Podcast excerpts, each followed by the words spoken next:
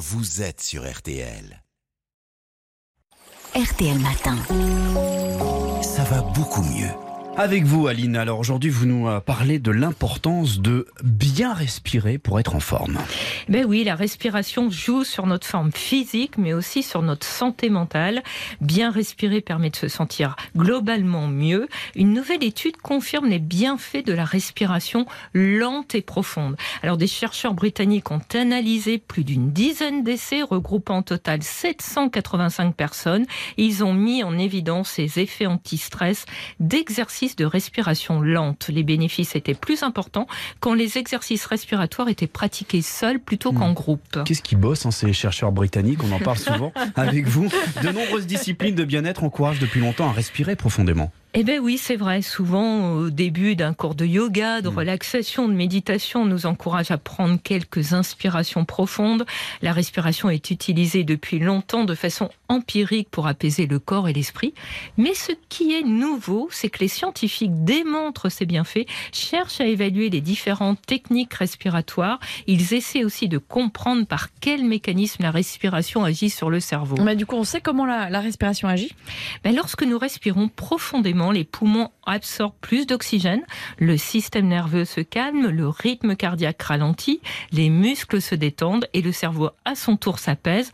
Mais la respiration, eh bien, elle est aussi capable de moduler directement l'activité cérébrale.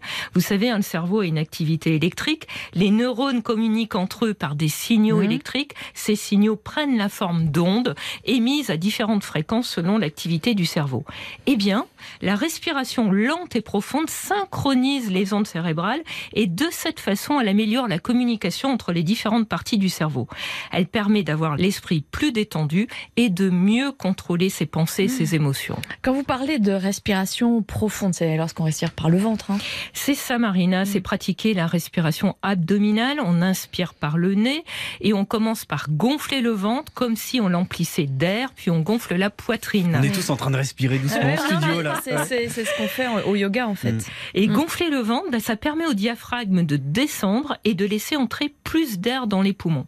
Ensuite, on expire lentement, en commençant par vider le ventre, puis la poitrine. Cette respiration profonde ben, doit se, se faire lentement. hein. C'est- quoi une respiration lente euh, Combien de fois? Ben, en Vous, fait, avez- vous avez qu'à l'engueuler. hein. Une respiration lente, ça correspond à environ 6 cycles respiratoires par minute, alors qu'une respiration normale en- en compte entre 12 et 20. Mm. Et il suffirait de respirer lentement 5 minutes par jour pour se sentir mieux. Dans une autre étude, un des chercheurs de l'université de Stanford en, en Californie ont en effet montré que seulement 5 minutes de respiration contrôlée par jour Mm. permettaient au bout d'un mois de réduire son niveau de stress et d'anxiété. C'est la méditation. en Ah fait. ouais. Mm. C'était même plus efficace que la méditation de pleine Ah oui conscience.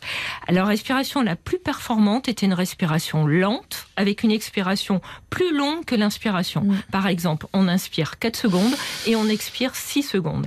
Pour, une, 6. pour un meilleur bien-être, c'est donc simple. hein. Il suffit de respirer.